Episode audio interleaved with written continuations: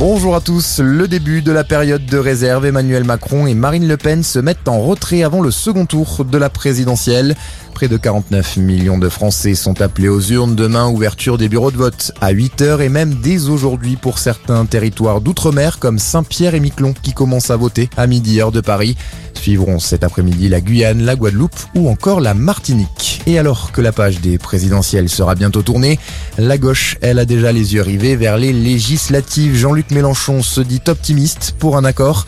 Les discussions avancent mieux que ce que je pensais, a déclaré le leader de la France Insoumise. Le parti a engagé des discussions en début de semaine avec Europe Écologie Les Verts, le parti communiste ainsi que le NPA.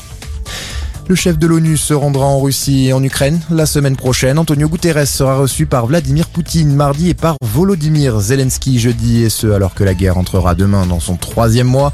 Les autorités ukrainiennes réclament une trêve pascale qui a été rejetée par Moscou selon Volodymyr Zelensky qui accuse la Russie d'avoir apporté la mort en Ukraine. Retour en France, c'était il y a un an jour pour jour, le 23 avril 2021, un attentat terroriste coûtait la vie à Stéphanie Montfermé, policière assassinée au commissariat de Rambouillet dans les Yvelines. Une cérémonie d'hommage doit se tenir aujourd'hui. Carlos Ghosn clame son innocence. Pas un sou de Renault ni de Nissan ne m'a été indûment donné, déclare l'ancien patron du groupe automobile dans un entretien à BFM TV. L'homme d'affaires est désormais visé par un mandat d'arrêt international émis par la justice française pour abus de biens sociaux, abus de confiance et blanchiment. Et puis un mot de sport, du rugby, début de la 23e journée de top 14 à 14h15. Le stade français reçoit Pau et Clermont se déplace sur la pelouse de Castres. Trois rencontres à suivre à 17h15, Racing Biarritz, La Rochelle Perpignan et Brive-Lyon. Enfin, ce soir, place au choc entre Toulon et Toulouse.